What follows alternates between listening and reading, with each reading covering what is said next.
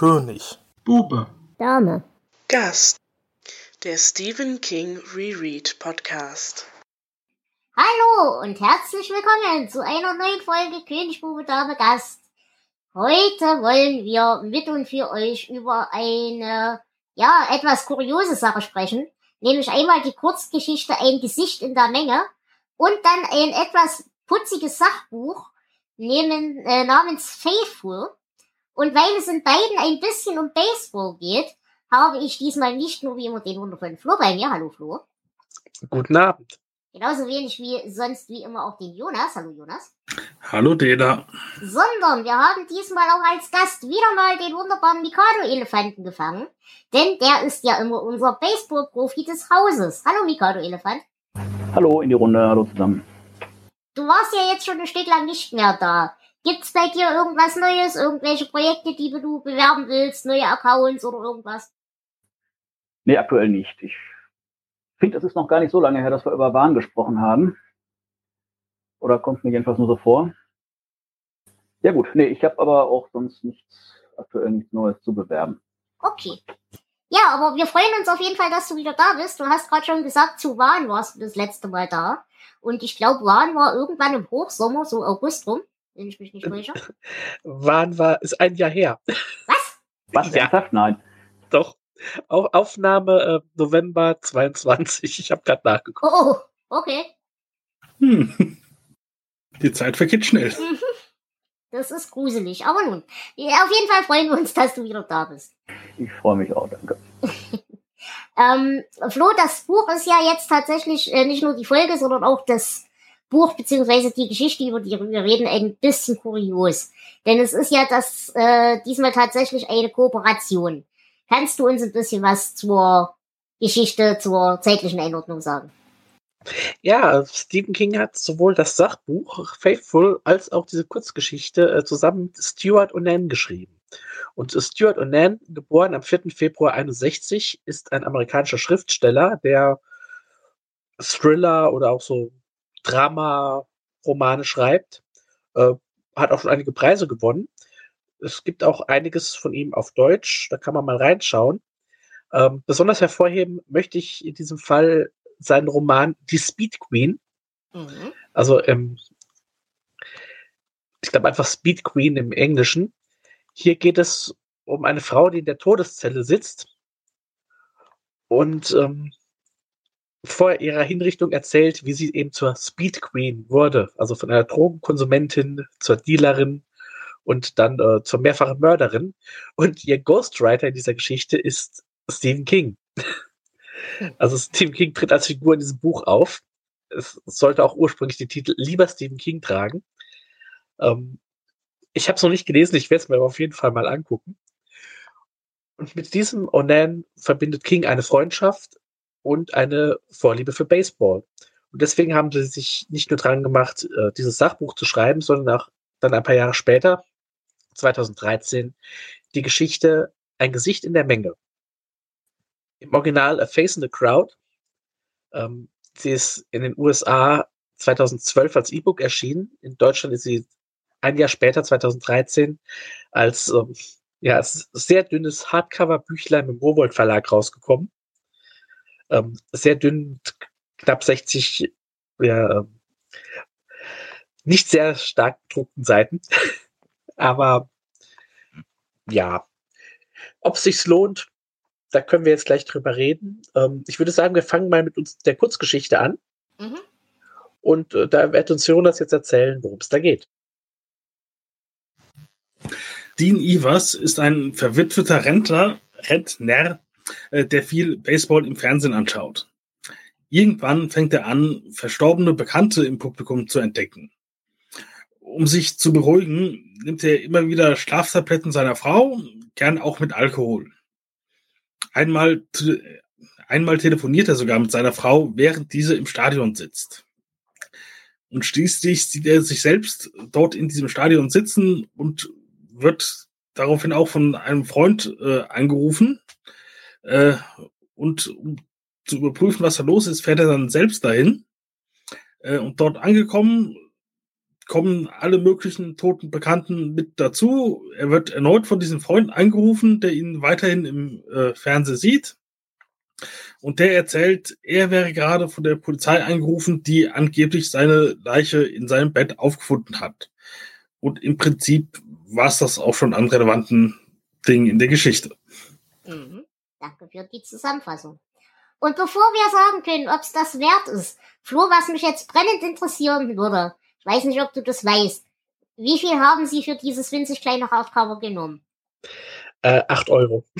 Ja, nein. Ich habe ex extra nachgeschaut, ja. Hm. Ähm, das E-Book, das sie rausgebracht haben, war übrigens 1 Cent billiger.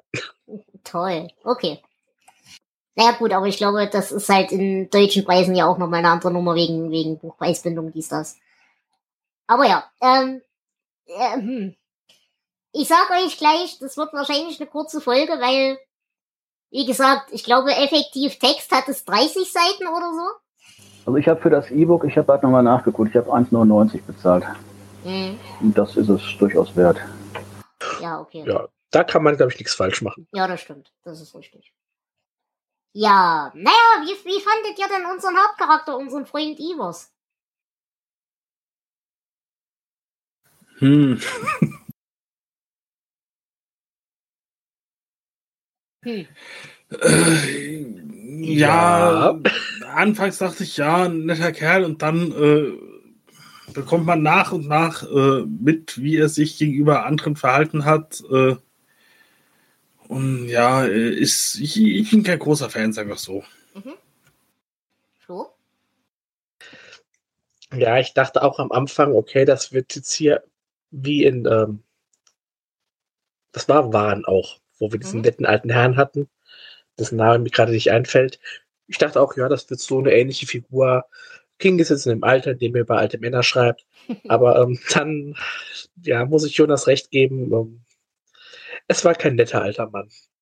Ich fand das aber tatsächlich ganz gut, weil ich fand, er war ein richtig schön echt gezeichnetes Arschloch, ohne in so eine klassische Karikatur abzugleiten. Das hat mir eigentlich ganz gut gefallen, zumal ich ja in den letzten Romanen immer so beklagt habe, dass wir viel so Abziehbilder haben. Das fand ich war der hier nicht. Das war halt einfach nur 0815 Arschloch. Ja, und zwar eins, das nicht selbst merkt, dass es ein Arschloch ist. Nee, und uns das auch als Leser erstmal nicht merken lässt. Ne? Wir, wir neigen ja irgendwie doch gerne dazu, mit der Hauptfigur irgendwie zu sympathisieren. Und ähm, ja, da ein bisschen Schönrednerei ist dabei, aber so gegen Ende kommt da immer mehr und mehr raus. Das war doch eher also kein 100% Arsch, aber vielleicht witzig oder 80. Und die schönste und symptomatischste Szene fand ich tatsächlich, äh, als er dann von seiner Frau angerufen wird.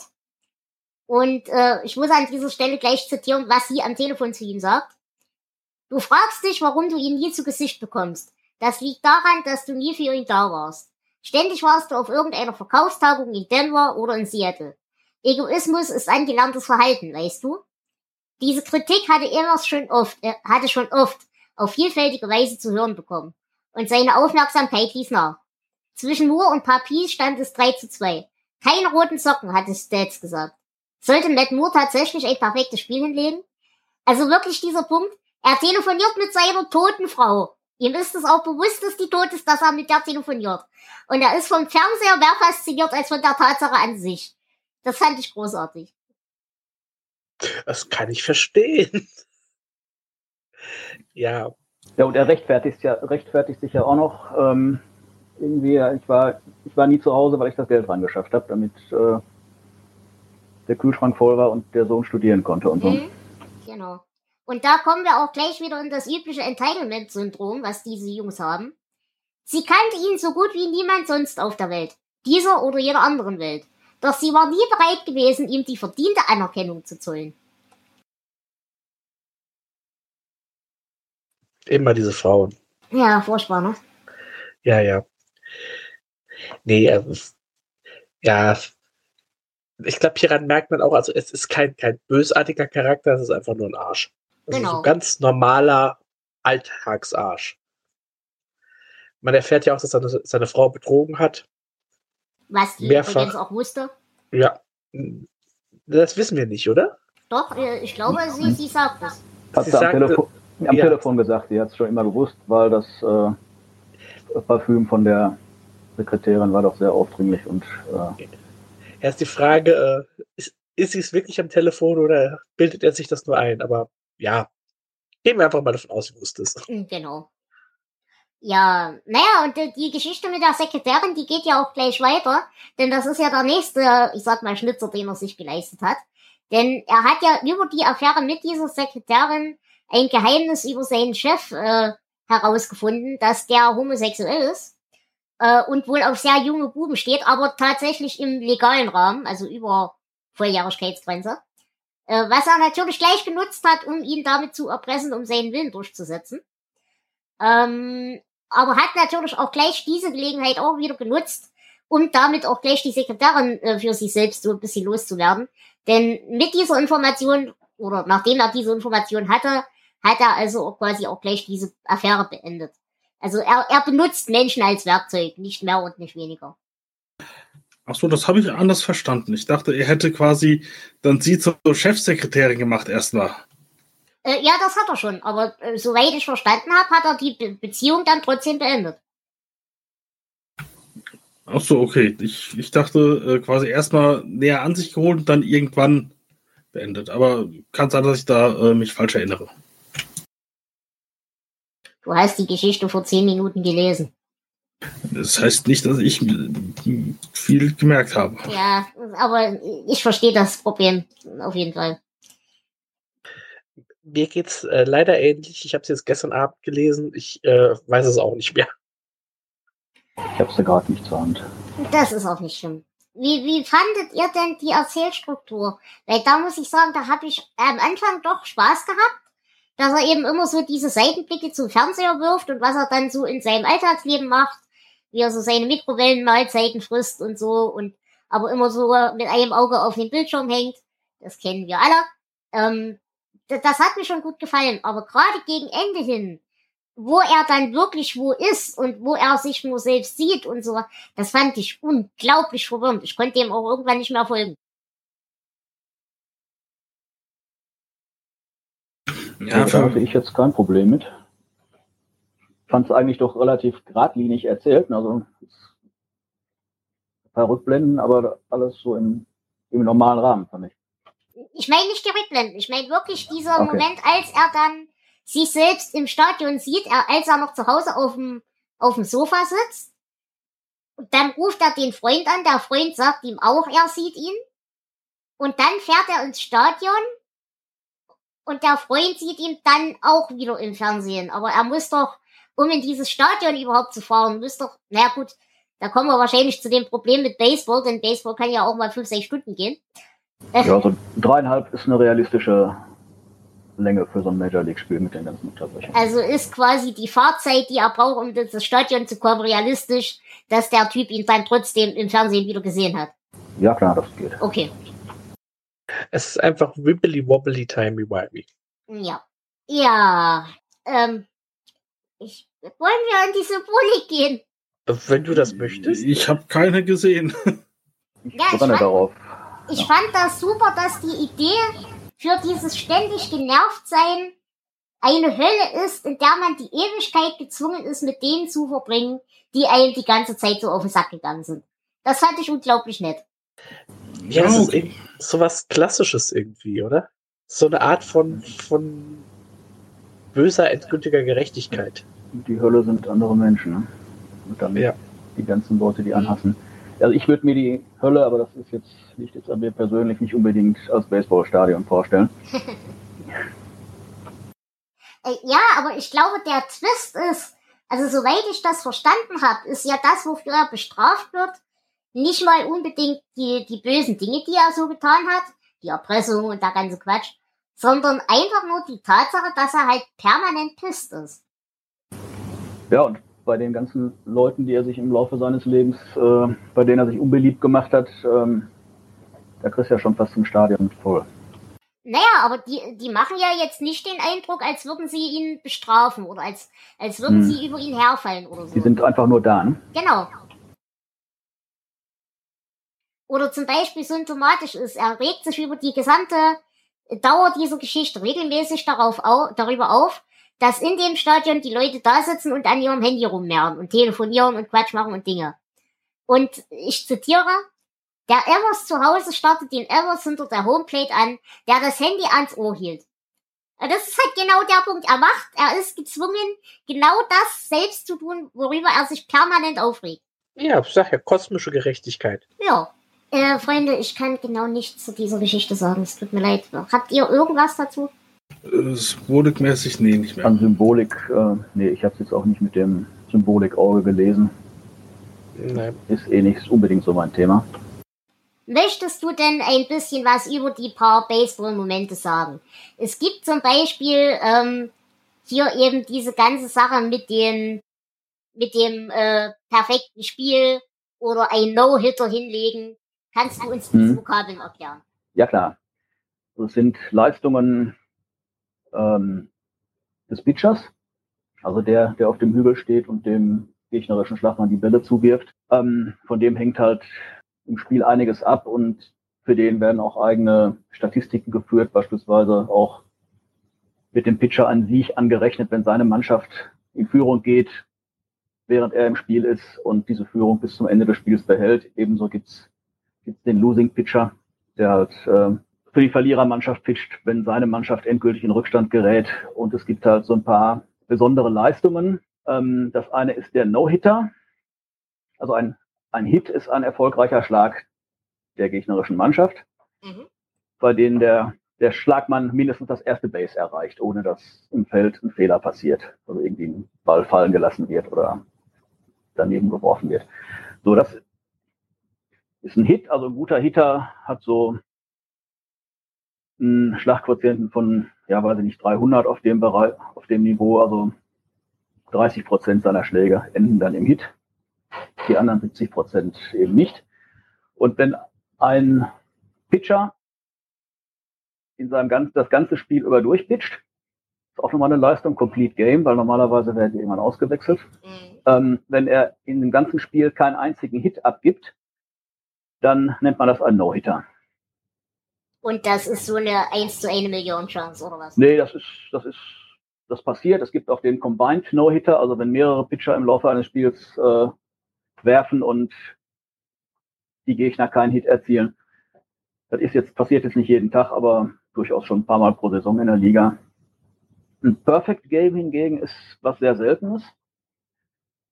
Ähm, ein Perfect Game ist, wenn ein, ein Pitcher das ganze Spiel, die kompletten neun Innings durchpitcht und im ganzen Spiel kein einziger Gegenspieler auch nur das erste Base erreicht.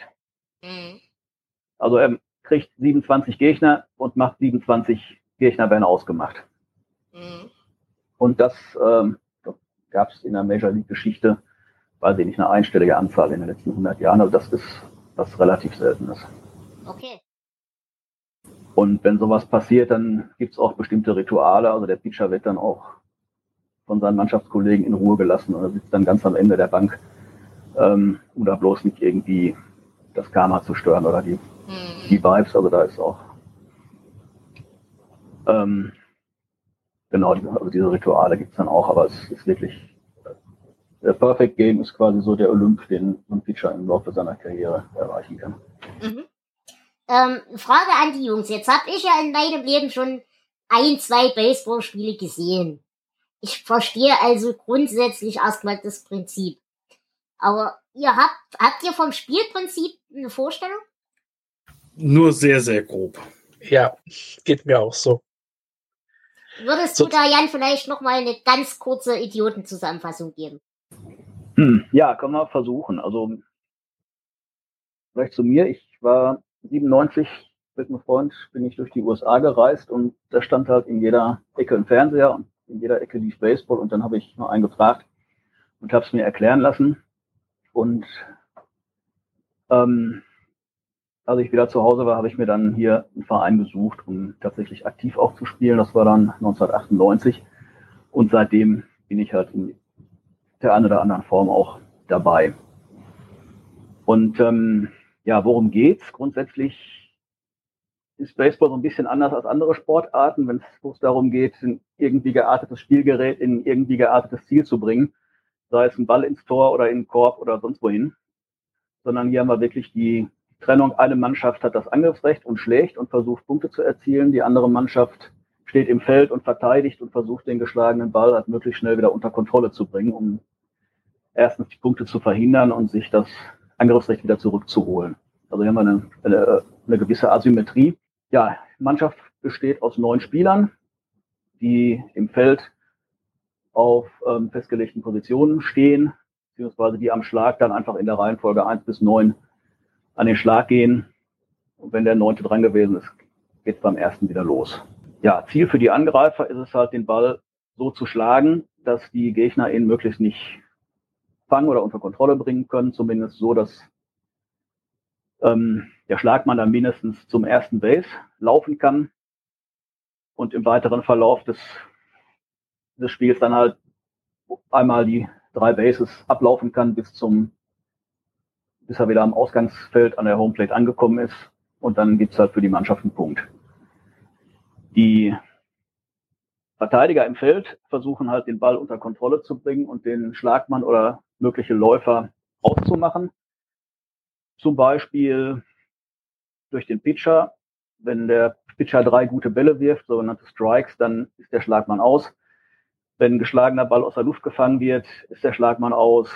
Wenn ähm, der Ball eher zum ersten Base gespielt wird, als der Schlagmann da ist, ist der Schlagmann aus. Oder ganz allgemein, wenn ein Läufer zwischen den Bases mit dem Ball berührt wird. Also auf den Bases ist man sicher, aber unterwegs ähm, kann man halt jederzeit ausgemacht werden, indem man halt mit dem Ball von einem Spieler berührt wird, also nicht abgeworfen, sondern wirklich mit dem Ball im Handschuh. Und ja, wenn drei Leute ausgemacht worden sind, dann ist das Inning vorbei, dann wechselt das Angriffsrecht. Und ja, nach neun Innings, also ein normales Baseballspiel dauert neun Innings, auf niedrigem Niveau auch sieben. Einfach weil da mehr Fehler im Feldspiel passieren. Ähm, ja, und wer am Ende die meisten Punkte hat, gewinnt. Mhm. Ähm, jetzt hast du vorhin schon gesagt, also drei bis vier Stunden sind auf jeden Fall realistisch, zumindest in der Major League. Ähm, dreieinhalb, drei bis dreieinhalb, sage ich mal, nach mhm. den damaligen Regeln. Mittlerweile haben sie es ein bisschen gestrafft durch, ähm, ja, in den letzten paar Jahren hat die Major League ein bisschen was gemacht, dass also Pitches nach einer gewissen Anzahl von Sekunden geworfen werden müssen, dass die Leute nicht, sich nicht ewig Zeit lassen im Feld oder nicht zu lange Zeit lassen im Feld, um es ein bisschen fernsehtauglicher zu machen. Ähm, ich glaube, aktuell sind sie dann doch im Schnitt bei unter drei Stunden, also zwei, zweieinhalb, drei Stunden müsste man heute auch einplanen für so ein okay. neun Inning Spiel auf, auf dem Niveau. Ist ja auch ausreichend. Hm, naja. Oh, also ich sag mal so, in, in dieser Geschichte, über die wir ja gerade reden, äh, ist ja Schlaflosigkeit tatsächlich ein großes Thema. Denn das ist ja der Punkt, weshalb er den ganzen Spaß überhaupt macht. Und ich muss sagen, das ist auch der einzige Grund, warum ich in meinem Leben ein paar Baseballspiele geguckt habe. Also ich habe äh, die World Series geguckt, die letzte, als die Cardinals äh, die World Series gewonnen haben. Jetzt kannst du mir, Jan, bestimmt sagen, wann das war, weil ich weiß es nicht mehr. Müsste ich tatsächlich auch nachgucken. Also irgendwann 2013, 14 vielleicht, irgendwas in der Dreh. Okay, die, die letzte, die ich richtig verfolgt habe, war 2016, als die Chicago Cubs noch über 100 Jahre mal wieder gewonnen haben. Ähm, da bin ich tatsächlich auch ein paar Nächte um die Ohren geschlagen. Mhm. Ähm, aktuell ja, muss ich nachts eher schlafen. Deswegen ja, kriege ich das immer erst am nächsten Morgen mit. Wissen wäre auch damals ein Thema gewesen, können ein anderes. Aber ja, ähm, ich, ich wollte eigentlich darauf hinaus, weil bei mir, also ich glaube mich zu erinnern, das war aber kein normales, reguläres Saisonspiel, das war irgendwas Besonderes. Dass ich da ein Spiel hatte, das ging, glaube ich, fünf Stunden oder sowas. Da bin ich ja. wirklich, habe ich angeguckt, bin eingeschlafen, bin nach viereinhalb Stunden wach geworden und das Spiel lief immer noch. Ja, das gibt's natürlich auch. Wenn nach neun Innings noch kein Sieger feststeht, weil es unentschieden steht, dann werden halt so lange Innings drangehängt, bis eine Mannschaft gewonnen hat. Das können dann auch schon mal 18 werden, je nachdem, wie gut die Fischer dann noch sind und wie gut verteidigt wird. Ähm, ja, aber auch so 95 Prozent der Spiele sind dann irgendwie nach neun Innings oder maximal zehn zu Ende.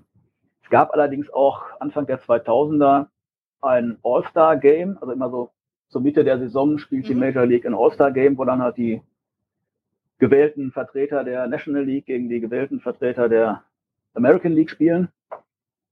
Und äh, das ging dann auch länger. Und ähm, irgendwann hat der Liga-Präsident dann das Spiel abgebrochen, damit sich die, die Pitcher nicht die Arme kaputt machen für so ein Show-Event. Ähm, ich weiß nicht, wie lange die da gespielt haben. Das muss auch, das waren nur zwölf Innings, aber das muss länger gedauert haben, weil da auch viel, bei so Spielen viel durchgewechselt wird. Ich habe übrigens gerade nachgeguckt, es war 2011. Elf waren die Cardinals, okay. Ja, ähm, und was ich halt sagen muss, für mich war der Reiz an diesem Sport tatsächlich, es passiert ja über weite, weite Strecken genau nichts. Und dann hast du aber plötzlich so einen explosiven Moment, den du sogar verstehst, also meistens sogar verstehst, obwohl du von dem Sport keine Ahnung hast. Und das sind eben solche Sachen wie, also eine, eine Szene war irgendwann letztes Jahr zum Beispiel, da hat der Schlagmann plötzlich äh, den, den Grip an seinem, an, an seinem Bett vordrum. Und der flog halt mehr oder weniger ins Publikum und der eine Typ, der auf der Ersatzbank saß, hat ihn halt völlig unbeeindruckt so nebenbei aus der Luft weggefangen. Also äh, solche Momente sind halt irgendwie cool. Ja, sowas passiert auch gelegentlich, also häufiger auch, dass die Schläger mal brechen, also gerade in der Major League, wo mit Holz gespielt wird. Hm. Also wir hatten immer Metallschläger, die gehen nicht so schnell kaputt, habe ich aber auch schon mal erlebt. Ja, aber ich würde auch nicht sagen, dass über viele Strecken nichts passiert. Also je nachdem, wie, wie gut die Leute sind. Ähm, wenn ich Pitcher natürlich jetzt hier in der deutschen Bezirksliga jeden zweiten Ball irgendwie in Dreck oder über den Zaun werfen, dann wird es tatsächlich irgendwann langweilig, weil auch dann keiner mehr schlägt. Aber im Baseball gibt's halt ja relativ viele verschiedene Situationen. Es gibt Spiele, die stehen lange 0-0 oder 1-1. Und dann gibt's halt mal sieben oder acht Punkte in einem Inning. Gibt auch in der Major League Spiele, die enden 15 zu 2. Mhm. Mm, gibt auch Spiele, die, da, da steht jetzt irgendwie 9 zu 5 und dann wird im letzten halben Inning das Spiel noch gedreht und am Ende steht es 10 zu 9 für die anderen. Also das ist alles, ist alles drin und das hat, also jede Situation hat da irgendwie ihre eigene Spannung. Mhm. Ja, ich meinte das mit dem nicht. Ich meine, wie gesagt, ich gehe da runter ran als Laie. Und zum Beispiel die ganzen taktischen Sachen, du kannst ja bei Baseball auch sehr viele taktische Dinge machen. Ja. Äh, die würde ich natürlich nicht verstehen, weil ich ein Idiot bin in dem Thema. Aber ähm, eben so die, die wirklichen Momente, die du als Laie begreifst, sag ich mal, die sind ja doch relativ rar gesehen. Ja, du siehst halt schon, wenn, bist auch, glaube ich, als Laie in der Lage, gute Aktionen zu beurteilen. Also wenn jemand einen Ball fängt, der irgendwie nach den Gesetzen der Physik gar nicht mehr hätte fangen dürfen. Ja. Oder sich so lang auf den Boden schmeißt, dass er den Ball kriegt oder einen Ball fängt, der eigentlich zehn Meter hinter ihm noch aufkommen müsste in vollem Lauf, ohne hinzugucken oder einfach mal ein Schlagmann einen Ball aus dem Stadion kloppt. Ähm, da brauchst du kein viel Spielverständnis. Das sieht ja. auch so spektakulär genug aus. Das geht auch. Nee, aber ich habe zum Beispiel mal eine Szene gehabt, das war auch irgendwann in den letzten Jahren, da haben sie ja irgendwie so Karnickelfangspiel gespielt. Das war halt so ein Moment, wo sie versucht haben, den Kerl mit dem, mit dem Ball im, im Handschuh zu hm. erwischen so ein Rundown, wenn er zwischen den Bases immer hin und her läuft. Ne? Ja. Genau das. Und mhm. da hat, hat sich halt meine komplette Timeline völlig drüber gefreut. Und ich saß da, ja, es ist lustig anzugucken, fehlt nur noch die Benny Hill Musik. Aber ich verstehe nicht, was da jetzt passiert. Ja, es ist auch dann für die Spieler relativ heikel, weil der Läufer kommt sich doof vor, weil sie, weil sie den erwischt haben. Und dann stehen da, steht da fast die gesamte Mannschaft links und rechts und versucht, keinen Fehler zu machen und den Ball zu fangen. Mhm. Und zumindest äh, den Ligen, in denen ich so gespielt habe, geht das auch gerne mal schief. Okay. Ähm, ich würde sagen, den weiteren fachlichen Teil zum Baseball machen wir gleich. Ich würde aber jetzt mhm. erstmal die Kurzgeschichte noch zu Ende bringen. Und deshalb die Frage, habt ihr denn für diese kleine Kurzgeschichte Zitate? Äh, keinen Moment. Ich kann schon mal sagen, nein, ich habe keine. Okay. Ich habe Zitate, ich habe aber auch noch so ein paar andere Anmerkungen und Trivias. Die, die können wir gleich machen. Aber, aber die machen wir gleich. Genau. Dann, ja, äh, Zitat. Ja? Ich habe ich hab, ich hab drei Stück. Hm, hau raus. Erstens, er und Ellie waren 46 Jahre verheiratet durch gute und schlechte Zeiten und jetzt gab es niemanden, der sich daran erinnerte. Lachen mag die beste Medizin sein, aber Dean Evers glaubte, dass seine Feinde zu überleben die beste Rache ist. Im dritten geht das Wortspiel so ein bisschen verloren. Ah, gib mir eine Leber, die lang genug ist und ich hebe die Scheißwelt aus den Angeln. Jonas, hast du deins gefunden? Ja, zwei Stück. Sie schwelgten oft in Erinnerungen. Wozu waren alte Männer sonst eigentlich gut? Und Erwachsene wussten es besser, aber Kinder waren von Natur aus dumm. Ich habe spät in der Nacht gegen drei betrifft Elvers mühelos, warum sich Sträflinge ausgerechnet am meisten vor Einzelhaft fürchteten. Trüge hörten irgendwann auf, doch ein Gedanke konnte ewig weitergehen und sich immer wieder von der Schlaflosigkeit nähren. Und dann habe ich noch, Cass wirkte verwirrter denn je, aber das war nichts Neues. Er war schon immer verwirrt gewesen. Über Ereignisse, über andere Leute, wahrscheinlich sogar über seinen eigenen Herzschlag. Vermutlich war er auch deshalb so oft wütend gewesen. Selbst wenn er nicht wütend war, war er bereit gewesen, wütend zu sein. Gut, und jetzt, Jan, kannst du gerne deine Ergänzungen und weitere Anmerkungen loswerden. Ja, ich fange mal an. Ich habe natürlich das Ganze auch mit ein bisschen Baseballbrille gesehen. Ähm, was mir aufgefallen ist natürlich, die ganze Geschichte ist ziemlich realistisch, mal abgesehen von den toten Leuten im Fernsehen. Also die, die ganzen Spieler, die erwähnt werden, die haben auch 2012 für die jeweilige Mannschaft gespielt. Die gibt's auch alle wirklich. Der einzige, der mir nicht, den ich nicht gefunden habe, war dieser Matt Young, dessen Trikot Dean Evers am Ende anhat. Gibt zwar, gab zwei Spieler namens Matt Young, die haben aber beide nie für Tampa Bay gespielt. Von daher bin ich da nicht sicher, ob mir das noch irgendwas sagen sollte. Warum ausgerechnet jetzt Matt Young auf diesem Trikot stehen sollte.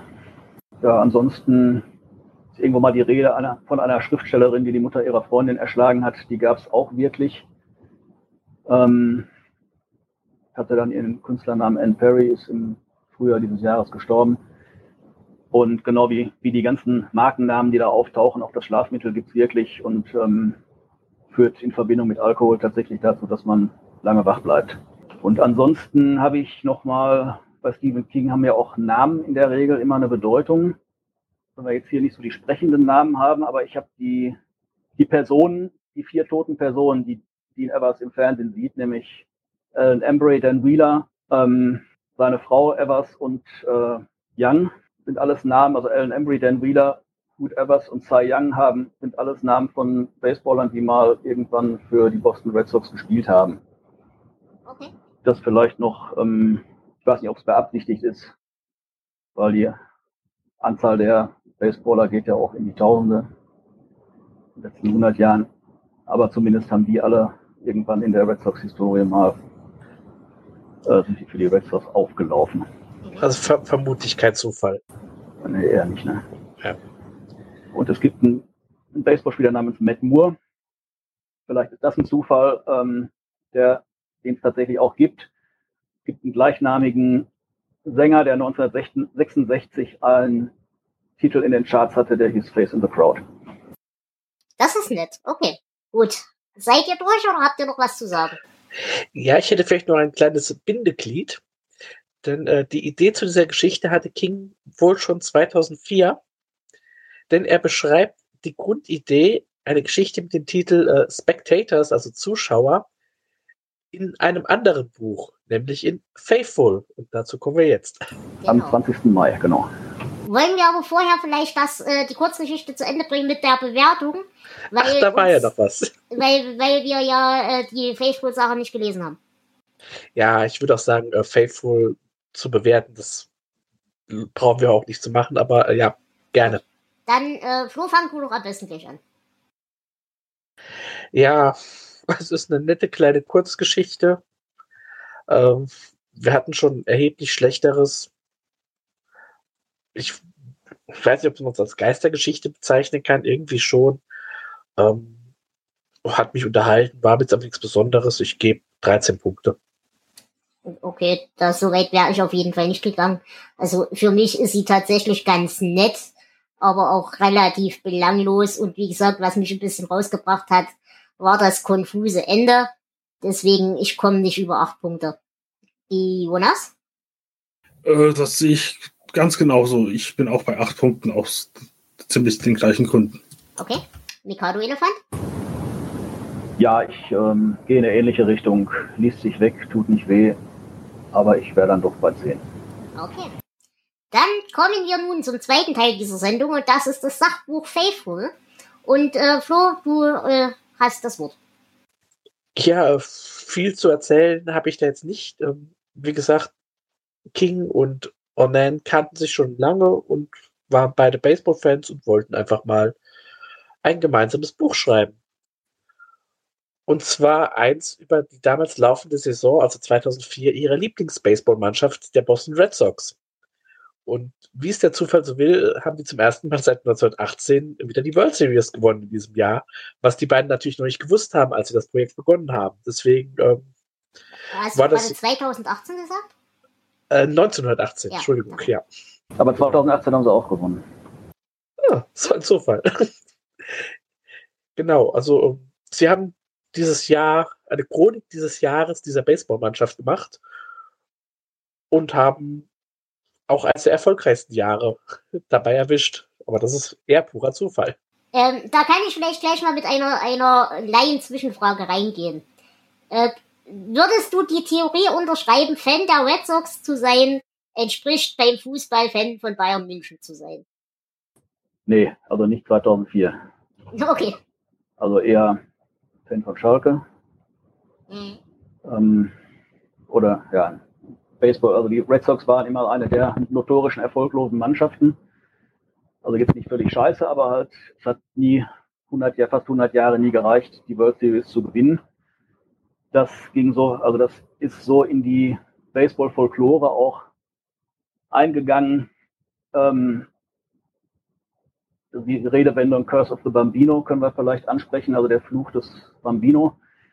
Nach, der, nach dem World Series Sieg 1918 wurde der Spieler Babe Ruth, genannt der Bambino, ähm, einer der die absolut legendärste Figur im Baseball überhaupt, ähm, wurde 1919 an ausgerechnet die New York Yankees abgegeben.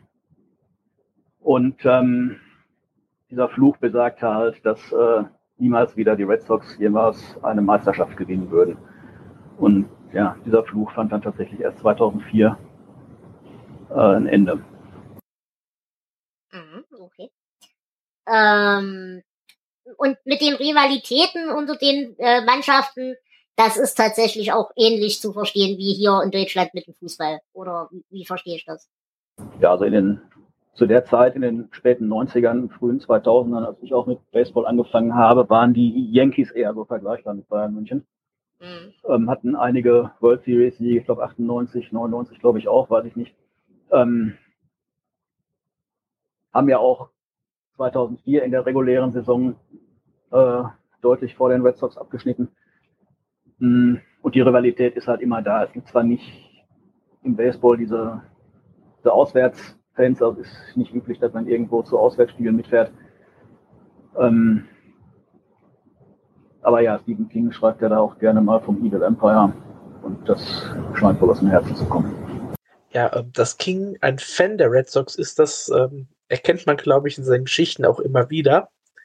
Ähm, schon in Carrie sind sie zum ersten Mal genannt worden. Und äh, ja, sie tauchen halt immer wieder auf äh, in der Nebel, in, in Pin-Up, prominent in das Mädchen, weil ähm, das Mädchen äh, großer Fan von Tom Gordon Tom ist. Gordon, ne? Ja. Ja, und auch in auch hier unser Dean Evers vorhin, der war ja eigentlich auch Red Sox-Fan, bis ihn die Umstände dazu gezwungen haben, nach Florida umzuziehen, wo halt ne, mit den Tampa Bay äh, eine Mannschaft spielt, die erst seit 1998 existiert, also quasi das genaue Gegenteil von so einer Traditionsmannschaft, wie der Red Sox ist. Ja, und es wird auch noch ähm, weitere Geschichten geben. Zum Beispiel kommen wir bei der nächsten Kurzgeschichtensammlung ähm, zu der Erzählung Ur. Und äh, hier geht es um Parallelwelten. Und äh, in einer dieser Parallelwelten, weil du es eben genannt hast, äh, hat es den Fluch des Bambinos nie gegeben. Das wird tatsächlich so angesprochen. Also da kommen wir dann nochmal drauf zurück. Ich bin gespannt, wie sich das ausgewirkt hat. Ich die Geschichte nicht. Ähm, Flo, du hast ja mit uns damals Kopf runtergelesen. Das war diese, ich sag mal, dieses Essay, als er die Jugendliga seines Sohnes begleitet. Vom Gefühl her, wie ähnlich war das jetzt? Und Ah, das war diese Geschichte, war das in Albträume? Ich überlege ja. gerade. Ja, ähm, ich habe damals drei Punkte gegeben. Ich würde jetzt wahrscheinlich, sag, sagen wir es so, das Buch liegt dir nur auf Englisch vor und das macht es nochmal schwieriger zu lesen, weil diese ganzen Fachbegriffe, Mhm. ähm, da kann ich natürlich wenig mit anfangen, als jemand, der echt keine Ahnung hat. Auf Deutsch hätte ich wahrscheinlich äh, länger durchgehalten. Aber ich, Weil da auf Deutsch kannst du immer Pech haben mit der Übersetzung. Und ja, stimmt ich, auch. fand, ja. ich habe ich hab beides auf Englisch gelesen, ich habe es teilweise auf Deutsch gegengelesen und Kopf runter war wirklich grottenschlecht übersetzt. okay. Ähm, Gerade wenn es um Baseball-Fachbegriffe ging, also da wurde dann Base auch mal mit Tüte übersetzt. Ähm, und ähm, Gewicht in der Menge war da schon deutlich besser. Wenn überhaupt nicht klar war, wie man Fachbegriffe übersetzt, dann wurden die einfach stehen gelassen. Das ist dann aus meiner Sicht auch die bessere Lösung. Ja, auf jeden Fall. Ja. Nee, also ich ähm, würde mir nicht zutrauen, das jetzt jetzt so bewerten, so wie ich es gelesen habe. Hm. Sagen wir einfach so. Merkt man denn den Anteil des anderen Autoren?